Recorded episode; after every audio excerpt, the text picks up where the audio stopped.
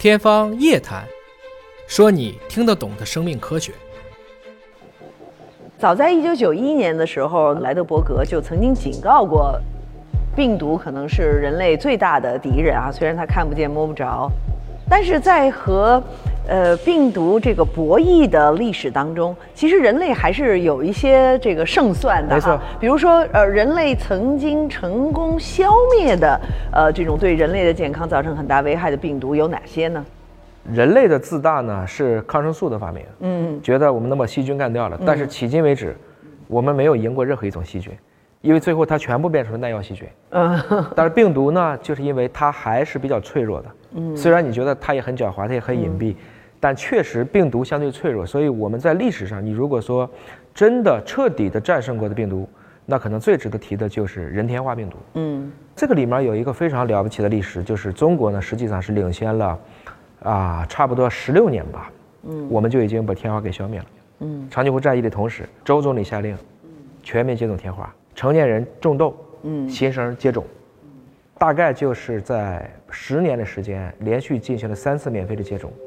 那个很了不起，就这些人可能他们中国在抗疫史上，嗯，群星璀璨，嗯，只不过大部分的名字，老百姓不知道，这是从。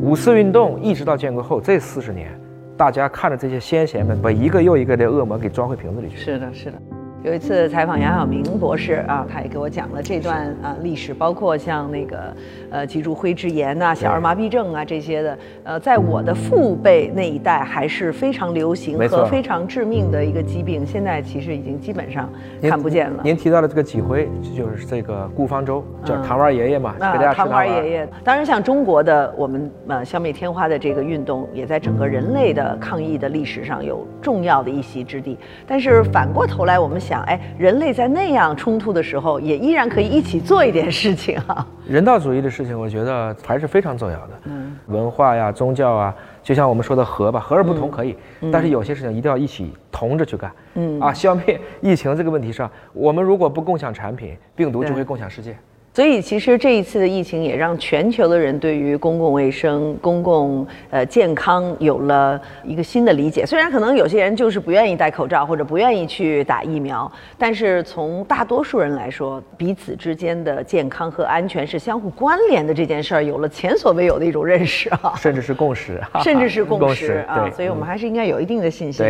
当年所谓的啊，西班牙大流感。大概花了五六十年的时间，成为了一个普通的流感啊，也就是说和我们呃共存了。对。那么您估计呃未来这个新冠病毒的呃发展和我们之间的关系会呈现出一种什么样的趋势？我觉得从目前我们掌握到的证据来看，它大概率它会成为一个跟我们共生的一种相对温和的这样的一种病毒。嗯。首先从我们的基因来看呢，我们人类的祖先。大约在两点二到三万年之间这个时间点上，嗯，我们的基因里有被冠状病毒或者跟冠状病毒祖先对抗的痕迹。哦，因为我们的基因不是干净的，我们的基因有百分之八就是病毒插入。嗯，就我们俩每一个人的基因都有百分之八，它是天然来自于病毒的。嗯，当然不是说我们俩是人的时候，可能我们和猴子是一个祖先的时候，这些病毒就一层一层的在挑战着我们祖先的免疫系统，是这样子。